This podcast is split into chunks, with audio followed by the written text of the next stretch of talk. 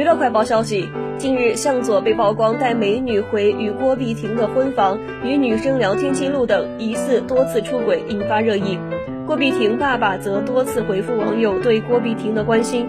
二十七号，郭碧婷爸爸转发网友微博回怼：“我不是你们想的那种人，有做父亲的会不保护女儿吗？”